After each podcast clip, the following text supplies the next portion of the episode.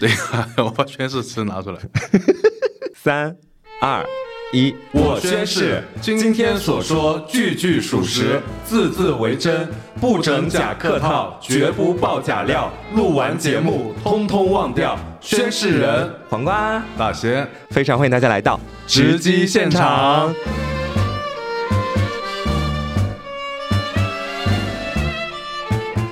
作为我们直击现场的第一期节目哈，对其实跟大家见面还是有一点点紧张的。那先来跟大家讲一下，就是我们节目两位常驻主播啊，现在已经亮相在大家面前了，就是我和大仙。是，那我们两个呢，其实一个是直男，一个是 gay 子，那也是我们这档节目名字的一个由来，就是直击现场嘛，感觉说说出来好像不是很搭的样子。其实还蛮搭的，因为我们俩认识真蛮久了。是，然后这个名字它的第二层意思哈，其实我觉得在于我们如果去忽略掉其中的那个呃“击”字，把它就变成通俗意义上的那个击中的“击”，嗯它其实往往代表的可能是记者在事件发生之后，他火速赶到事件现场，去给大家捕捉最真实的一个情况。那我们节目可能也想要的是这样的一种风格，就是在我们节目里面，如我们前面宣誓词所说，我们不能够说任何的假话，也不能够说客套话。那我们在之后也可能会跟大家一起去聊一些比较尖锐的话题，到时候就可能会有一些观点上的碰撞。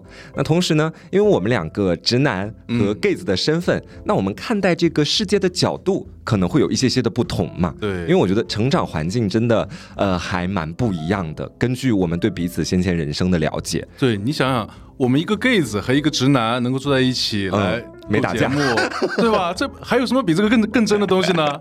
是，那呃，我们今天其实想跟大家来聊的，还是想让大家先来熟悉一下，就是我跟大仙这两位主播，嗯、讲述一下我们两个为什么会突然有这样的一个想法，在一起去录这个节目，然后也讲述一下我们长达七年的友情长跑。因为在我过往的印象里面哈，我先说说我自己对于直男群体的看法吧。因为咱们今天其实也不能够讲假话，呃，那我接下来可能会说的稍微有你要炮轰我？炮轰你稍微哎有那么一些些的尖锐啊啊，是这样子，可能也呃夹杂着一些我过去生活里面的一些偏见，但我现在基本上已经完全把这些偏见修正过来了。可以可以，因为，嗯、在我很小的时候，其实当时我是一个相对来说比较阴柔一点的男生，嗯然后班上的其他男孩看到我之后，他们会觉得，哎，你怎么跟我们不一样？那可能就会出现一些言语的霸凌啊这种行为。那相反，当时班上的女孩子可能是我的好朋友会比较多一些的，嗯，所以渐渐的，当时我对于直男群体的看法，就尤其是性向觉醒了之后，我就会觉得他们是会欺负我的角色。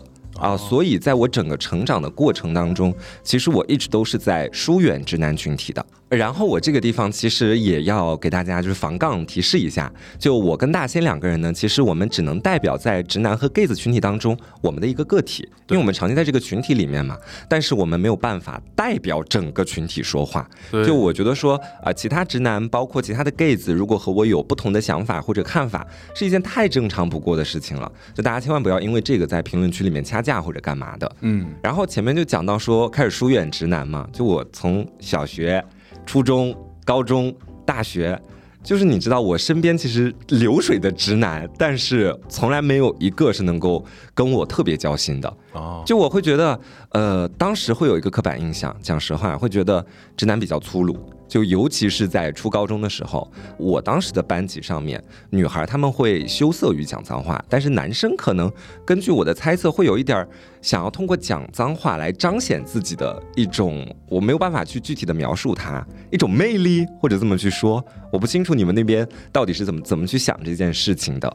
然后，嗯，我在听完他们去讲这些东西之后，我就更畏惧了，然后就导致我跟他们之间的距离会越来越远。哦，会有一道心理防线。对对对，你有经历过就是在初高中的时候特别爱讲脏话的那个阶段吗？呃，是有的，就是你可能感知层面上，就是嗯看到我，然后可能在说脏话，就是感觉跟其他直男一样。嗯其实我感觉就是还是不太一样的。嗯，就是说，虽然我可能也讲脏话，也就是也抽烟也喝酒，但我是个好男孩。对，然后大声说话怎么样的？但是嗯其实还是有些区别在里边的。因为我记得很清楚的，就是呃那时候呢，我们班上也有那种很文静的男生，嗯就是个子小小小的，然后不是说你个子矮嗯啊，嗯 他比较文静，也嗯也不是很爱说话，嗯但是呢，我觉得他是属于那种。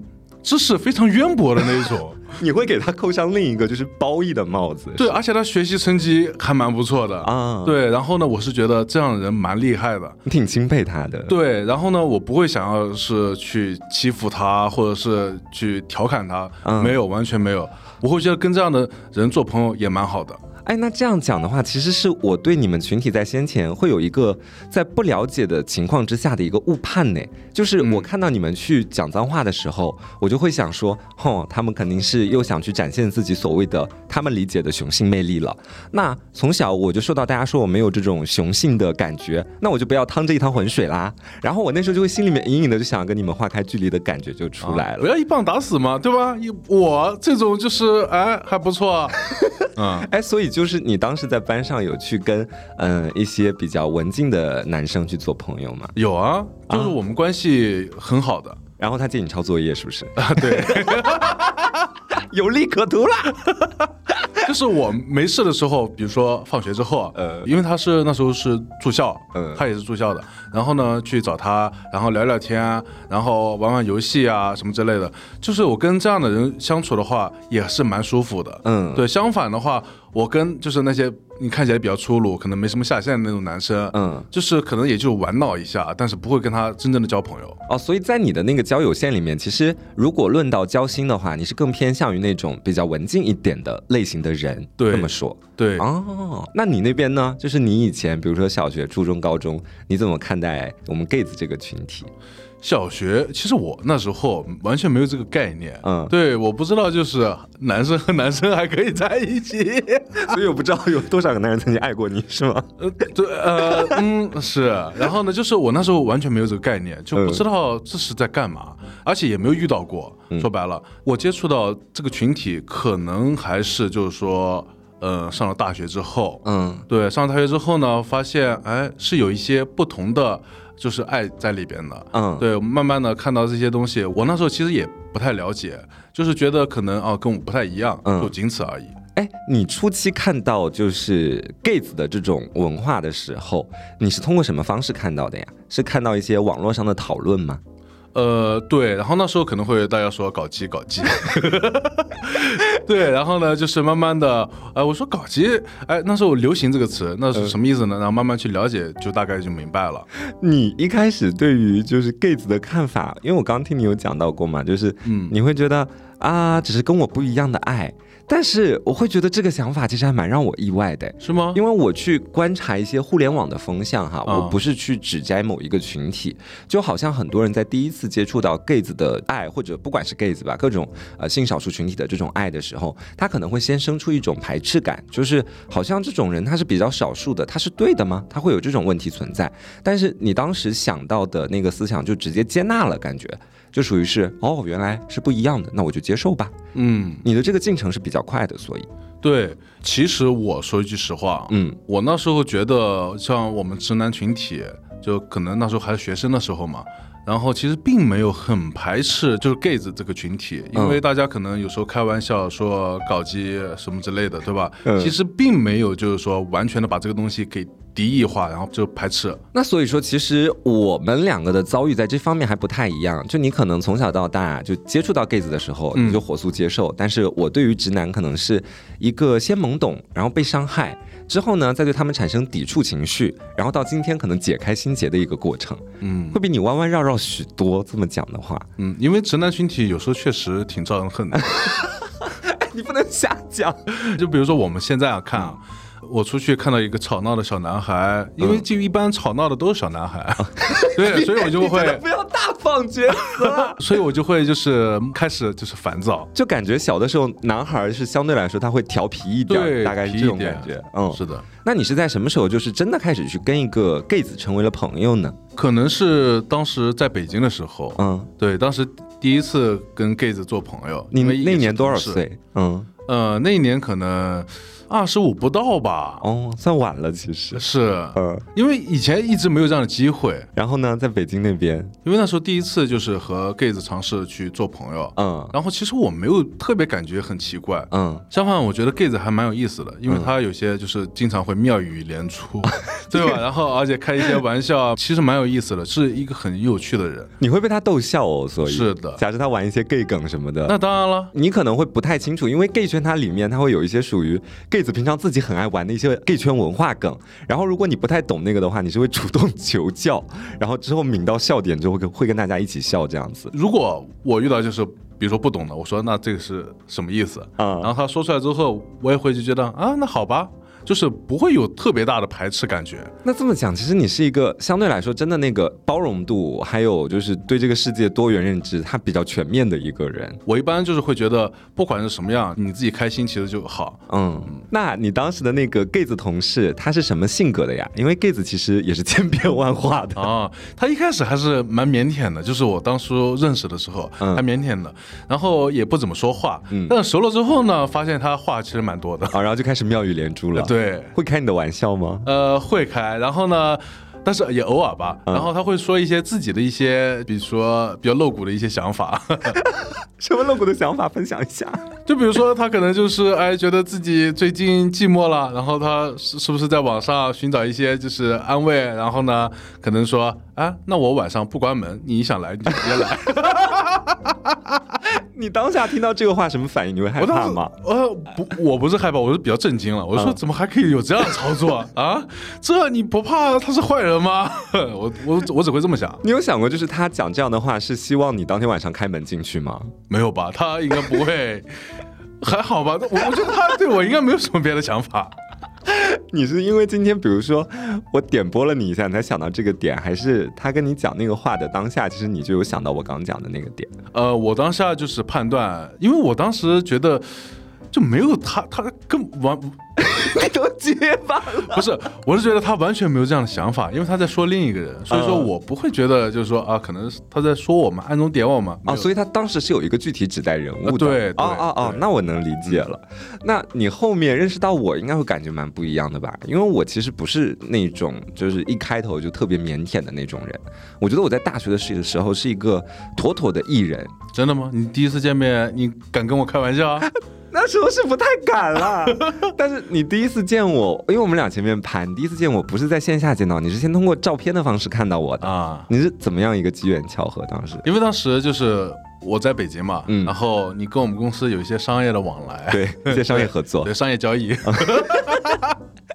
我当时还在念大学，在杭州。对，就是你会有一些配音的项目，然后嗯在我们公司，然后呢，我们会推啊，这是某某某配的音，然后金牌教师。对，然后呢就会放你的照片上去，嗯然后呢，我当时第一次见你，其实是通过照片看到你的。嗯，嗯我当时感觉是啊，是一个有点奶气的，就是学生。啊，我来讲讲，就是我当时看到你吧。其实，因为中间我们还有其他朋友的关系，所以我跟大仙算是在我们两个彼此还没有见到对方的时候，就听过对方的名字。嗯这点是肯定的。对对因为我们有很多中间的朋友是互相认识的。对，然后呢，我当时就是一直都听我身边的朋友讲的，大仙都说这是一个成熟稳重的男人。我心里面大致勾勒出的形象是，可能是短发，然后戴着一个黑框眼镜，嗯然后每天上班下班都穿西装的那一种。是吗？我真的是这么想的，因为他们说你很稳重，那稳重就是稳重的上班族，就会让我想到那种朝九晚五，然后呃日子过得比较精致的，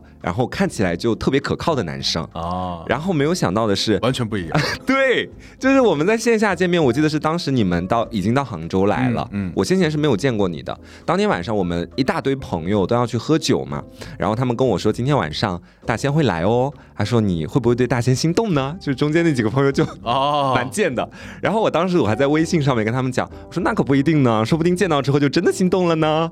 后面的时候，我记得是在学校门口，我看到乌泱泱一波人就是来找我跟我会合嘛。嗯，我其实第一眼根本就没看到你，我第一眼看到的是我熟悉的那几个朋友，直到我走进人群当中，我哦，原来才突然、我是不太起眼的是吧？啊，也不能算，啊是，因为咱们节目不能讲假话，是很致命的一点。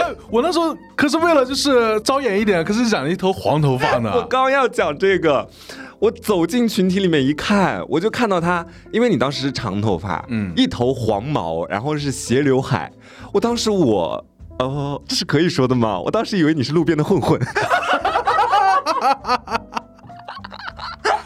就是我会觉得啊，我说，因为他的你的面相，第一次见我面的时候，你没有笑，你当时可能也没有注意到我，然后就比较凶，整体看起来就会让我觉得很不好惹。哦，对。反正就是很多朋友都跟我说过，初次见面的时候，然后会觉得啊，这个人怎么那么凶，非常的严肃，然后不太敢跟我讲话太多话。对对对，然后再加上你当时还有一层 buff 加成，就是那个一头黄毛啊，我就会忽然间，我就瞬间把你画到就跟我从前小学、初中、高中所认识的那些我很害怕的直男的那个群体里去。哦，我会觉得说，嗯嗯，离他远一点。那他不会马上打我一巴掌吧？对对对，我真的会怀疑这个。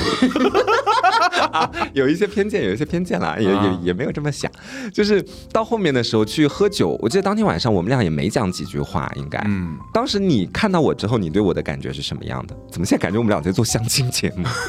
我当时第一次看到你的时候，说实话啊，现啊不能说假话，对，真不能说假话。说实话，我已经忘了。我就不要求你说出我当天具体穿什么颜色的衣服了，但是你好歹就是有一个大致的印象吧，是符合你前面看到我照片的时候的那种奶奶的感觉吗？嗯，就是比照片上面，因为照片上是感觉是奶嘛，嗯，然后其实见到你。呃，真人之后我会觉得很性感，呃，也不是，很性感就会爱上我了，就是会比照片上面就是更加的，就稍微带一点帅气在上面。不能说假话的哦，当然没有说假话，真的没有说假话，就是没有特别奶啊，所以我照片是丑的，然后线下这边是帅。我说奶怎么是丑呢？啊？你前面又没有说我长得比较帅，在攻击我是吧？没有没有没有，勉强算你过关好吧？这就是因为我跟大仙两个人每次碰到这种要互相就是也不能说诋毁对方吧，就是要在对方心中去证明自己位置的时候，我们总会陷入到一个无休无止的这个 举例论证当中去，它是没有结果的。然后因为我们两个到现在其实按呃，如果从第一次见面开始算起的话，应该已经认识了小六年时间了。嗯啊，而且我觉得说其实。是我俩的友情蛮分割的，就从我个人的角度来说，嗯，我觉得其实是前三年为一段，后三年为一段。就前三年，他可能是属于那种我俩井水不犯河水。然后我虽然跟你是，呃，我们俩称一句朋友，我现在要开始，只是萍水相逢，不认识也就算了。我突然好有点后悔，今天做这个节目，真的就是真不能讲假话哈。咱们就不讲不讲，咱们就不讲假话。就是我当时真的是。呃，觉得你是那种二线朋友的那种感觉，嗯，就是普通朋友。前三年的时候，我会觉得，呃，我也是，我也是。不能讲假话。哎，你这时候如果说我是你的一线朋友，我会愧疚到死吧？应该，因为当时我会觉得，呃，我还是把你画在了我害怕的直男群体里面，然后我心里面还是会有一丝戒备。我害怕就突然有一天，可能平常我们交际没什么问题，大家非常的礼貌，然后因为我们关系近了，你开始有点肆无忌惮，比如说要开我玩笑，然后像他们前面一样，就是呃说我娘娘腔啊或者什么样的，我很害怕这种情况出现，所以我很希望我跟直男的关系。就一直保持在那一种，我们两个就是最普通、最普通的朋友。这样的话，大家都会彼此心里有点逼数，对对方有点礼貌在里面。哎，我印象里啊，我从来应该没有开过你类似的玩笑吧？因为我是很注意这一点的。对，我知道你就是比较在意这一点，所以说我在开玩笑的时候，我会刻意的，就是说，嗯，就尽量避免这种玩笑、这种字眼出现。对，我是能够感觉到，就是在那样的场景之下，你是比较克制的。嗯，这种克制不是说我在忍啊，我就想开你玩笑，我在忍。我是怕我某一句话是不是说冒了，然后呢会伤害到你，所以我在刻意的回避。对，就是我能够察觉到他这种情绪嘛，我心思是相对来说比较细腻的。然后也就是在那个过程当中，我逐渐会发现，你好像真的跟我以前所认识到的我刻板印象里面的直男群体是不太一样的。嗯，所以我才会在后面去选择到后面我们有共同的一个工作嘛，我们一起创业，我会觉得说这才是一个最坚实的基础。对，然后呃，我们正式开始一起创业的最初期。其实我跟你交流也没有很多，我印象当中，因为更多还是跟我们其他的几个创业伙伴，就刘他扣他们一块儿去聊一些玩笑。因为当时其实我觉得我自己处在一个状态里面，就是我跟直男的相处经验太少了。我不清楚哪些玩笑跟你是能开的，哪些玩笑是你开了会生气的。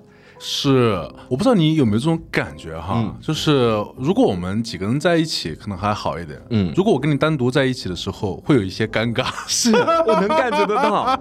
我印象最深刻的就是有一次，我们几个朋友一起出去喝酒，然后当天好死不死，就我跟你两个人要单独乘一辆车，啊，然后其他人全部都是坐一辆车一块儿去到酒吧那边，我知道，我知道。然后咱俩先到了那儿。在等他们在路边，对在那个公交站台下面，那一刻我们两个我都能猜到，你心里面肯定在想要聊什么，讲什么话题。对，要不要说点什么？不说话好像很太尴尬了但说也怕尴尬。对，说又不知道说什么，因为我在想我要跟他聊什么，聊他喜欢的机车、足球，我一个都不懂啊。问题就是，那我也不能跟他分享我最近又跟哪个男的搞在一起，我说他会不会就是反感这件事情，然后就导致那天我我记得我们两个还是聊了，但聊的内容可以说是平淡至极。对，就是为了聊而聊，就是嗯，不聊也行。对。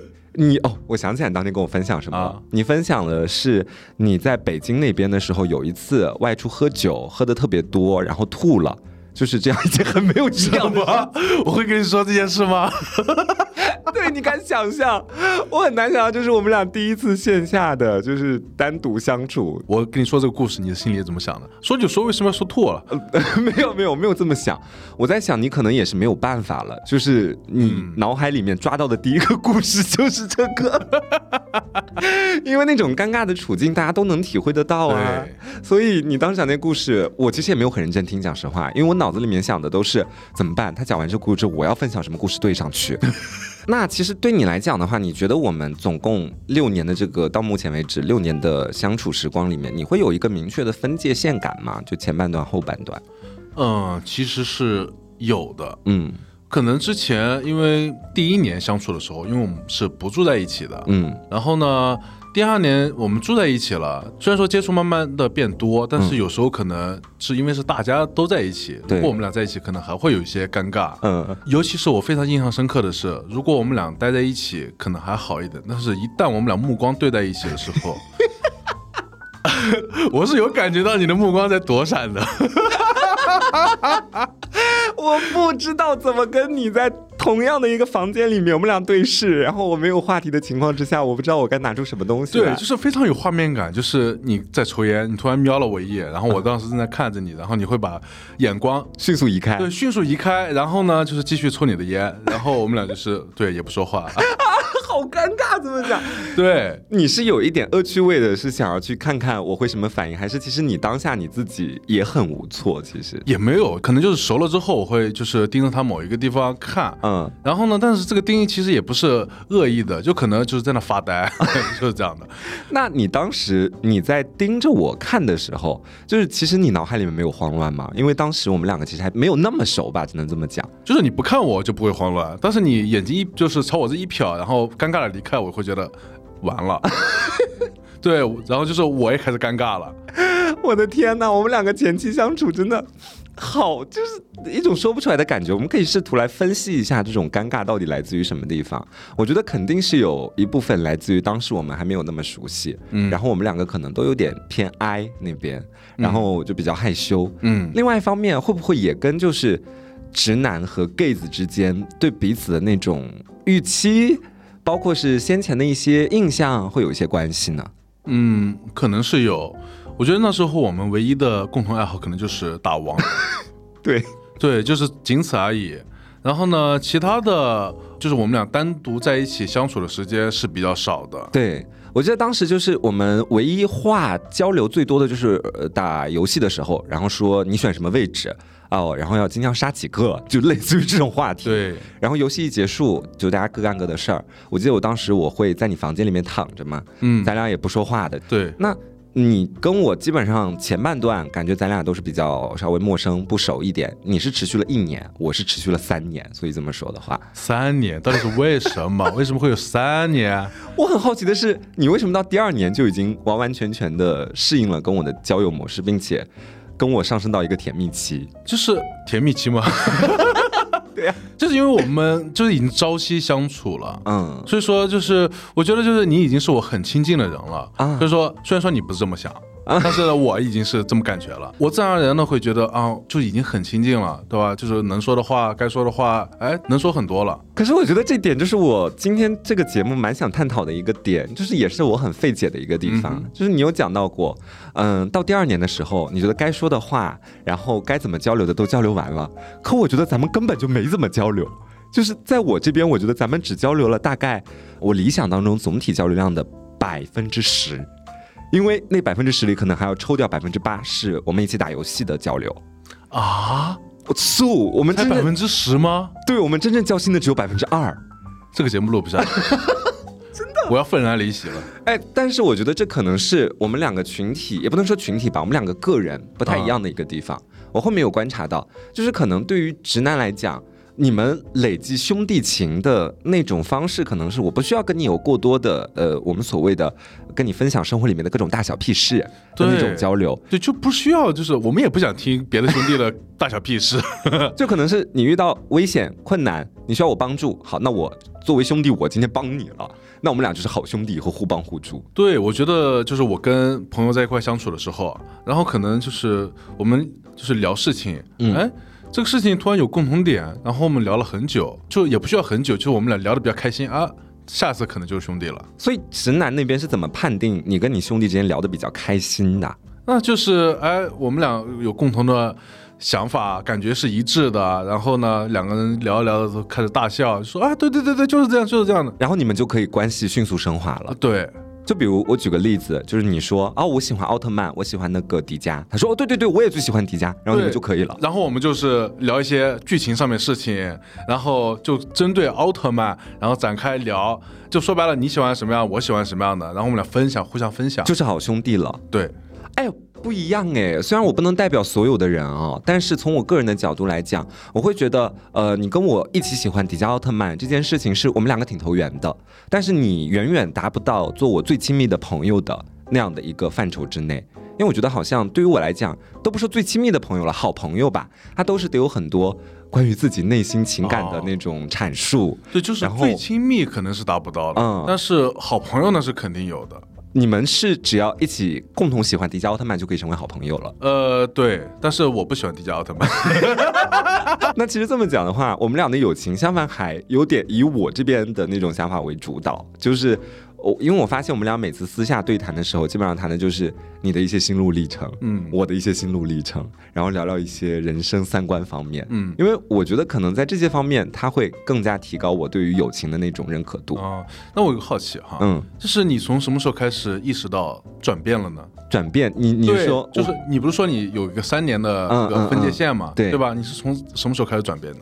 我记得应该是到了第三年的时候，我们是共同搬到了一个新家里面。然后在那个新家里面的时候，呃，我会在跟你的相处当中发现你的一些比较可爱的点。然后这些可爱的点会让我觉得我自己被照顾到。哎，要分享一个事件吗？就是有一次的时候吧，我记得我们是几个人一块儿出去玩儿，嗯，然后当时嘛，我有一点那个流鼻血的呃小小毛病，这个很正常，我很爱流鼻血。然后我记得你当时就是非常慌张的去商店里面给我买纸，然后把纸递过来的时候还非常关切的问我说：“你为什么一直流鼻血啊？这个到底是怎么回事？要不要去医院看一看？”然后我就觉得说那一下我没有让你去买纸，但是你就马上非常。等于说，默默的去商店里面把我需要的东西直接递过来，我会觉得你是一种贴心的照顾这种感觉。哦，然后当时要 crush 一下，当时你还没有和刘在一起，我先说明。我当时其实我没有想太多，我就是觉得。啊，朋友流鼻血了，我要赶紧给他买纸。嗯，对，就是简单的而已。就是我觉得，因为我们先前住在一起嘛，然后刘跟他扣两个人当时还是在一起的。嗯，然后你可能就是对待我和另外两位女性朋友的时候，你更多可能展现的是一种要照顾我们的那种角色。嗯，然后你就会在很多大小事情上，比如说家里面修个灯泡，或者说一些力气活儿，你都会主动的去做。我当时会觉得你比较有担当，会有责任感，是真的这么觉得。咱们今天不讲客套话。然后还有一个事情就是那个。动物园事件，那你看到里面有个老头儿抱着那个他们家的孩子，嗯。在给猴子喂奥利奥的时候，你直接就是一个冲上去跟他讲猴子不能吃奥利奥。虽然我觉得那个场面看起来，我当时完全没有想到你会这么去做，但是你真的走上前去跟他进行交流的时候，我会觉得，嗯，我对直男这个群体的整体印象都产生了变化。哦。我会觉得我先前的想法是有一些所谓的以偏概全的，就是我不能拿我接触到的那些伤害过我的人去把它直接一个帽子扣在整个群体上面，这是有失偏颇的，也可能是对你不太公平的地方。对，其实我觉得我还是蛮有正义感的这种感觉的。嗯，我因为我不知道奥利奥到底有没有巧克力或者其他的东西在里边，我可能还我当时查了一下，嗯好像确实不能吃你。是不是还偷尝了一口？我说猴子不能吃，我吃。我当时就是想着就是要阻止他，嗯。反正就是单纯的这么一想，就是我其实也蛮直接的，对、嗯。我我也不会想着说啊，那他是不是呃一要对我发火或怎么样，无所谓，但是我该说还是要说，你怎么跟他讲的？我就说猴子不能吃这个东西，请你不要再喂给他，但是我可以吃，但是我可以吃，你还有没有？反正我后面就看到那个老头儿带着他们家小孩儿就走了，应该是从那一刻之后吧，包括之后，呃，我或多或少或记得或不记得的一些事情，嗯。它其实不是通过一件事情转变的，它是通过许多事情累积起来，包括我们每天在家里面的一个朝夕相处，让我产生了一种感觉，就是他好像就你好像在一步一步的走进我特别内圈那个朋友的范围里面。但是我这些行为不应该是非常的帅气或者伟岸吗？怎么变成可爱了？哎，你这么一讲，确实是，就是我不会在一个人成为我好朋友之后，我每天要夸他帅气或者怎么样。相反，我很好的朋友，我觉得说夸他们可爱，是我对他们很高的赞誉。啊，因为我觉得说帅，你很漂亮，你很美，这些词在我看来，可能更多是我跟一个人没有那么近的时候，哦我需要通过这些词去取悦他的。啊但是好朋友之间，我觉得是不太需要那种强烈的取悦感。嗯所以我说你很可爱，就证明你当下在我的心里面是真的很可爱的。嗯，没关系，你开心就好。那你呢？你有没有察觉到我生活里面有没有一些可爱的点，什么样子的？嗯，我觉得就是你有一些嗯偶尔的一些动作是嗯蛮可爱的，比如说，比如说某件事情，然后呃让你觉得尴尬的时候，不知所措的样子还蛮可爱的。你为什么喜欢看我不知所措的样子啊？为什么？我也不知道，我不知所措是什么样，所以我自己是看不到我自己的啊。就是你有时候会，比如说我们说到一个呃稍微就是露骨的一些话题，或者是尴尬的话题，你们、嗯啊不要说了，然后就是好尴尬，或者是呃受不了了，然后我觉得这时候是蛮可爱的。我现在回味起来，其实呃，在我出现那种情绪反应的时候，我记得我有那种情绪反应，你一般是不太会向我递话的，所以你这时候一般都是在后面默默看着嘛，然后你心里面觉得可能夸我一句好可爱这样子。嗯，对，有时候是的。哦，原来这就是来自于父亲的深沉的爱，是这种感觉。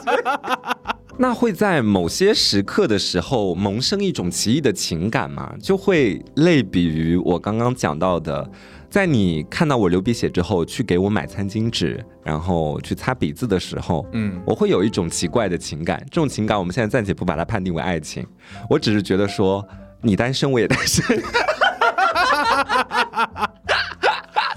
哎，我觉得我以前真的是一个很疯批的小女孩，就是我会去做各种各样的畅想，但这些畅想它完全就是不着地、不落地的，也可能是我根本就不会去想，呃，要去付出一些努力什么的。啊我只是当时在你给我递完那个餐巾纸之后，我可能心里面想，嗯，大仙这种类型做男朋友其实也挺幸福的，我就会这么去想，然后我会多想，我会想，嗯你说的是实话了。我说的是实话啊。嗯然后我当时在那个场景里面，其实我还会想说，嗯，大仙的话会不会有点喜欢我？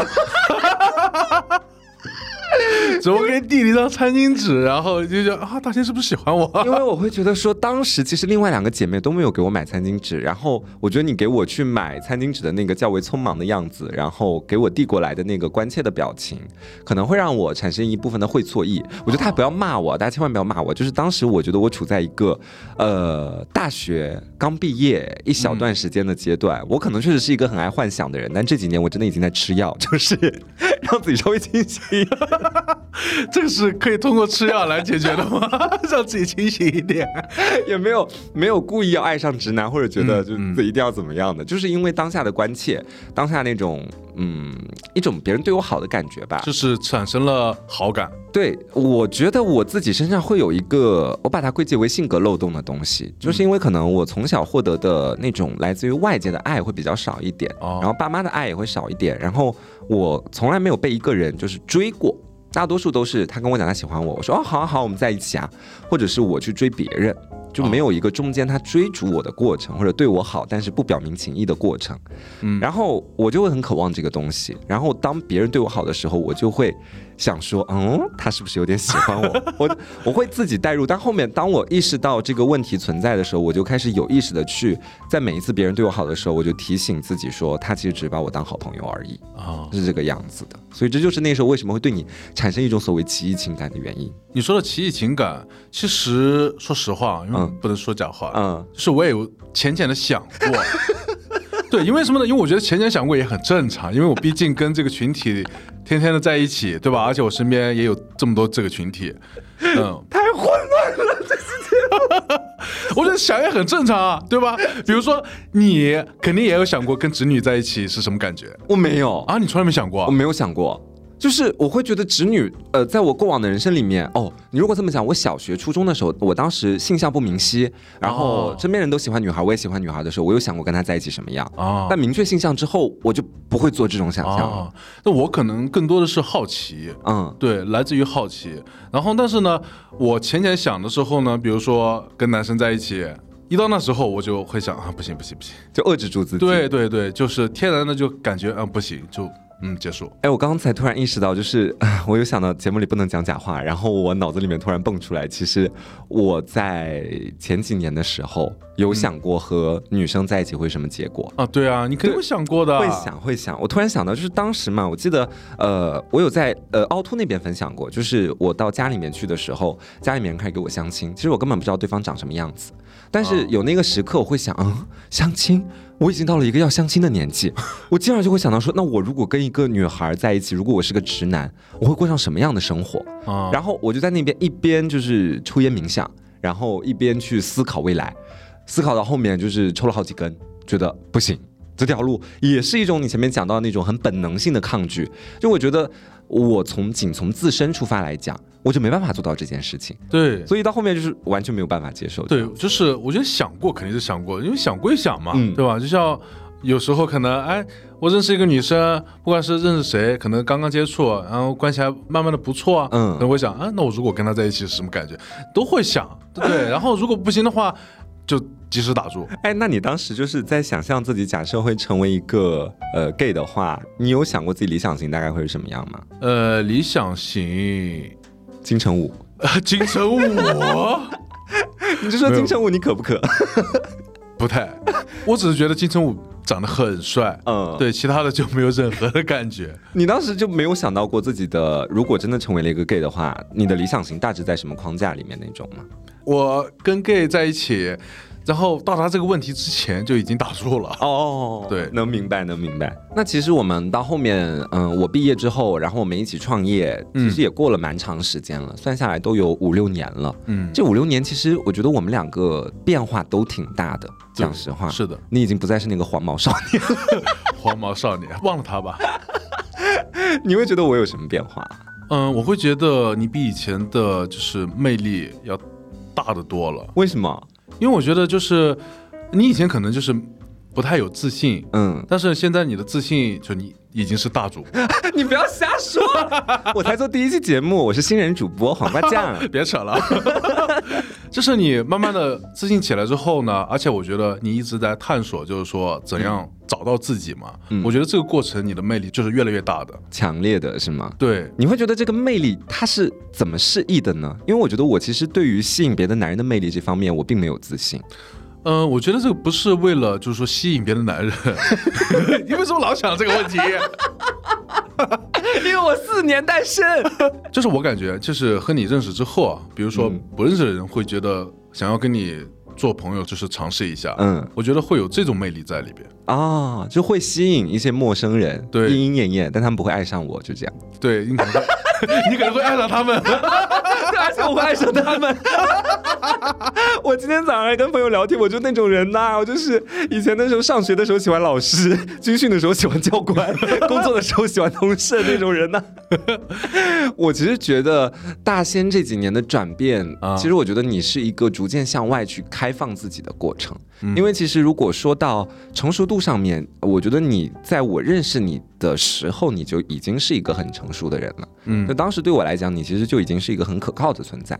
然后这几年，我觉得你的一个最大的变化是，你会把自己内心里面的那些小小的心绪讲出来，并且愿意跟我们进行交流。虽然现在还在路上，还没有到一个完全打开的过程，嗯但是已经在某些时候，我们两个是会，比如说你突然来敲我家的门，我们进行一个深入探讨，然后你去讲一些自己非常真实的内心的想法。我那一刻的感觉是很开心的，因为我能发现你好像也在出现一个好的改变。因为作为朋友来讲，肯定是希望在你内心存在一些不太能想开的事情，或者有一些问题的时候，能够来疏解嘛。假设我能帮得到你的话，且你自己也想要我帮你疏解的话，那也不希望看到你不开心。所以，当你愿意主动去寻求到这个途径的时候，是会替你觉得开心的。是的，我觉得这几年就是因为我以前虽然说也挺成熟的，但是呢，我是偏向于比较闷的那个感觉在里面，因为我觉得我更多的可能是需要去照顾一些朋友，而不是让朋友过来照顾我。所以说我很多一些，比如说心思啊或者怎么样，有一些烦恼，我会自己去尝试把它消化掉。嗯，但是这几年呢，我觉得就是我可能也需要就是和朋友去交流一些你是有这个需求的。对，我觉得人都是需要有这种需求的，而且我觉得不用刻意的去勉强自己去做某些事情，嗯，而是把自己放在一个轻松的状态下，就是做自己就好。所以说我有时候也会跟你们去聊，就有的时候，我记得我们认识初期的时候，你跟我们讲你是双鱼座，没有人相信这个点，因为好像在我们普遍的一个认知里面，双鱼座是那种内心相对比较敏感细腻，然后他会有一些很细碎的想法要跟朋友分享的。但是当时的你，在我看来其实是铜墙铁壁，就是我不知道你以前可能你会在刻意塑造一个所谓大男人的形象吗？嗯、你是有的。我觉得就我就是大男人，你，是有这种就执念在里边。有一种塑造感，就我相反会觉得这种塑塑造感不真实，就是尤其是我们认识前几年的时候，我会觉得。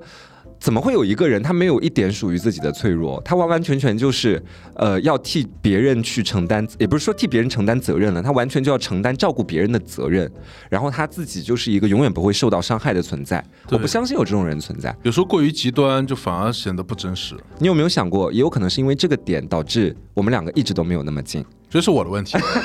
也没有也也没有想把你推到就是这样的一个边缘去，我只是觉得这或许也是其中的一个原因，啊，就是因为我没有看到过你的脆弱，我也没有办法去跟你分享你的脆弱，嗯。所以我觉得你永远都不是那么需要我的，哦，对那对对，我们之间的朋友的关系可能就没有那么会深化，我觉得这可能也是其中一个点。而你这边在第二年就已经能够把我当做比较好的朋友，可能恰恰是因为我很会使唤你。其实我有时候觉得，我也是，就是近两年才发现这个问题的。嗯就什么呢？就是，呃，怎么跟朋友，就是让朋友说的更多一点。嗯就说可能就是我在跟他说话的同时，我也会抛出一些我的一些烦恼，嗯然后让他给我一些解答。嗯然后这样的话，他是不是也会尝试的，就是把他的一些苦恼说给我？嗯就我觉得有时候会有这样的一个交流的感觉。嗯，你会听吗？如果他跟你讲的话，听啊，我我一直都是比较喜欢听朋友他在讲什么的。啊，我我知道，我是说你会听朋友给你的建议吗？还是说其实你只是把这个互相的倾诉当做一种友情的证明，但是你自己其实是有自己贯之以一套的一个处事方式的，呃，也是会听的，嗯，对。但是极少。因 为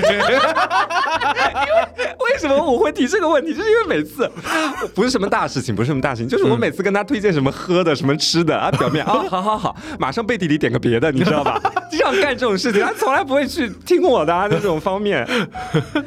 就我们两个就这样子，也能把友情支撑到现在，也是蛮不容易的。这么讲下来对，来，而且我们俩就是有一个很奇怪的点啊，就是我们俩交流起来，就有时候很通畅，有时候是完全不通畅。为什么？就是你没发现吗？就是有时候我给你发一条微信，然后你可能一个小时之后回我，然后回我之后呢，我可能一个小时之后之后再回你，然后我们俩就一直这样的，一天晚上可能五个小时说了五句话。但是我们俩我们完全没有发现就是有什么问题。对我们前段时间还在聊那个话题，说 P 人跟 J 人吧，我记得是、嗯我跟大仙都是那种铁 P 人，就 P 人的意思大致就是比较随性，他们不具有很强的那种计划性。J 人的话可能会计划性更强一点。嗯我跟大仙属于那种，比如说我们今天白天约好了，晚上要一起打游戏，然后到了晚上的时候，我俩可能脑子里都想到了，在某个具体的时间点啊、可能要打个游戏，或者今晚有这个约定。嗯，但是当下可能自己就会莫名其妙，可能觉得比较疲累，然后我们俩不会纠结要不要发信息问对方或者邀请对方，强撑，我俩不会做这件事情，对，我俩就是会直接不找对方。然后到第二天见面的时候说，你昨晚是不是约我打游戏？然后你为什么没来找我？还要狠狠的质问对方。对，然后我就说，那你也没找我啊？对，然后这个事情就这么过去了。我俩的这种相处模式，其实我会觉得跟我身边其他朋友的相处模式都不太一样，因为我觉得朋友对他会有 P 人追人之分嘛。嗯我也会就是看人下菜碟，就是比如说我如果是跟一个我能感觉到他计划性非常强的人，那我是不敢晚上不给他发消息打游戏的。但是可能因为我知道你跟我就是互相惹到对方无数次，但我们两个对这件事情都无所屌为。对，然后就会觉得说，在跟你的相处当中会更自然一点，不用那么克扣时间这个事情。对对对，那你有没有觉得我身上的某个点，或者我们交际当中某个点，是你跟其他的不管直男朋友，还是直女朋友，或者 gay 朋友、les 朋友啊，或者家性少数群体的朋友相处不太一样的地方？呃，稍微我觉得会是有些区别的。嗯，也是在 PJ 那个点上吗？呃，也不是，嗯。我觉得跟你在一起的时候，就是我觉得会聊一些更加交心的话题，嗯。就是我们俩自己的视角是蛮清晰的，嗯。然后同时都有自己的一些立场，嗯，然后我们俩在一起的时候，呃不，怎么感觉这句话说着很奇怪呢？就是我们俩在一起聊天的时候，我觉得会跟其他的一些群体的朋友不太一样，嗯。嗯，就是会就聊一些更有深度的话题，嗯，呃我觉得也不用牵扯到其他群体，我觉得这个跟群体好像没有那么大的关系。我前面其实也提到，就是我撤回，就是跟其他的朋友不太一样，因为我觉得说有的朋友他可能会是，嗯、跟他开开玩笑，或者去讲一些很爆笑的笑话。是很合适的，在私下的时候。但是我觉得我们俩恰恰是那种，如果你让我们两个现在立马三秒钟逗笑对方，或者我们俩去聊一些特别劲爆的八卦，我觉得我俩好像聊不起来在这方面。对，就是我俩更适合的是那种相对来说，嗯，就坐下来好好去聊一个有关于人生、有关于事业、有关于未来发展的一个话题，然后发表一下自己的看法，然后我们俩能聊很久很久。对，而且呢，就是这感觉有时候说不上来，嗯但是跟你在就是一起聊天的时候，就觉得蛮舒服的。嗯，哎，总而言之就是蛮开心认识就是你这样的一个朋友的。那咱们今天再来最后一个问题哈，嗯，最后一个问题其实蛮刺激的，我当时写下的时候手有在颤抖这个样子。什么 什么问题让你手颤抖？就是如果我们对方啊，我们两个对彼此，嗯嗯，我们现在修改一下，就是都是在对方的这个性向范围之内的。我是一个女孩儿，然后你呢是一个 gay，我们会选择跟对方在一起吗？你是个女孩，我是个 gay，我们俩怎么在一起？在你的世界里面，你你现在还是大仙女，啊直男本男啊我变成了一个女孩，且我的啊长相也会随之就是呃女孩化，不是现在的长相把头发长长而已，而是完完全全以一个女孩子的形象出现在你的世界里面。啊然后性格可能跟现在不会有太大差别，啊！嗯，且你还没有认识刘的情况之下，你有选择跟我在一起吗？我感觉我会就是尝试一下的。那你会选择追我吗？呃，哎，我其实没怎么想过这个问题。你现在想啊，因为这个节目不能讲假话。我可能，我可能会的。真的假的？对，因为我觉得，就是如果你真的变成一个女孩，就是我们的设定完全改变掉，对吧？也没有刘的存在。嗯，我觉得会想要尝试一下的。就是你觉得我们俩在一块儿会聊得比较深入，然后每天在家里开那种人生选题大会那、。倒也不是，啊 就是有时候可能会聊一些比较深入的话题，但是呢，更多的时候可能就是比较随性的，就是呃彼此在一块，呃也是蛮开心的那种。真的吗？怎么你不觉得吗？我觉得我会，我们会研究出属于我们的一套相处方式。对应该，我如果你是一个 gay 的话，我觉得应该，嗯，我是会跟你在一起的。对，而且我追人的话，因为我到现在我都没有。怎么说呢？就是我很不擅长于追人这件事情，啊，呃，然后我会不会追你？就我觉得可能是我跟你认识了，比如说两三个月，因为我们现在比如还在同一个公司共同相处，然后每天我跟你非常密切的联系，我觉得我会追你。但如果我们是在软件上面就萍水相逢，然后见了一面，我觉得那种情况之下，我会不好意思。呃，很直白的向一个人说“我喜欢你，请让我追你吧”，就我觉得这可能跟我性格有一定关系。哦，但是如果是选择在一起的那个对象的话，就是已经在现实世界认识了，对，其实有一定羁绊，那我一定会追，哦，然后想跟你在一起这样子。好了好了，不能再聊了，不能再聊了。我以后天天打王者的时候就问你你在干嘛？对王者这个事情，到后面有一期节目也可以聊啊。他打王者真的很爱骂人，这个人错了。就是呃，我如果是别人的话，我可能直接就开骂了。呃但是呢，是因为有时候我们经常就是你还有留我们三个人，你意思是还便宜我？俩了呗？就是我就是想要说，但是又是 就是又不敢说，然后就直接问，就说你们俩刚才在干嘛？他就会阴阳我们两个了。好，我们呃第一期直击其实就跟大家也算是简单的聊了一下我跟大仙之间的这个友情吧。是的，因为其实你说这个六年的事情，它其实通过短短的一期五十多分钟的节目，它肯定是讲不完的。嗯但是其实我们也算是梳理了在这个友情发展的过程当中一些比较重要的时间点和阶段。嗯我不知道大家在听另外两个人去讲属于他们的友情的时候，有没有想到你跟你自己的好朋友，呃，从认识到后面如何走进对方的心里面的一整条路。那如果你也有什么比较想说的话，也可以在评论区和我们分享。啊，包括其实，在节目的最后，我想讲一下，就是其实交朋友这个事情，它没有很看重于性向这个点。对，就是其实不管你是什么性向，对方是什么性向，你俩能够聊得来，能够好像有一种电光火石之间觉得，哎，这个人跟我好投缘，我好想跟他做朋友，那你们其实成为朋友没有任何的问题。对，你们俩又不是谈恋爱，又不是嗯搞爱情，嗯对吧？有搞爱，情，这友情嘛，对吧？然后我是觉得友情完全不用规定在就是某一个限制范围之内的。对的如，果你们俩就是觉得投缘的话，你们俩能够聊得很开心的话，那你们俩就是朋友啦。对啊。那我们今天做这期节目也不是刻意要宣扬一种，比如说直男跟 gay 啊不能做朋友或者要做朋友这种导向，我们没有这种导向性。我们最多就是说，在不同成长环境里面长大的一个 gay 一个直男，他们在。这段友情里面有收获到一些什么，包括有没有一些发展过程中的困难，以及比较有趣的时刻，这可能是我们想跟大家分享的一些内容啊。，对，如果你的生命中也有一个就是这样的 gay 子朋友，嗯，那恭喜你，你打开了了新世界的大门。如果你也有这样一个体贴的直男朋友，你是赚到了的。我跟你讲，哎，我们俩不要再就是互相捧了，好吗？是说真话，说真话的啊。是真的是真的。好，那我们今天的节目到这里就跟大家说再见啦。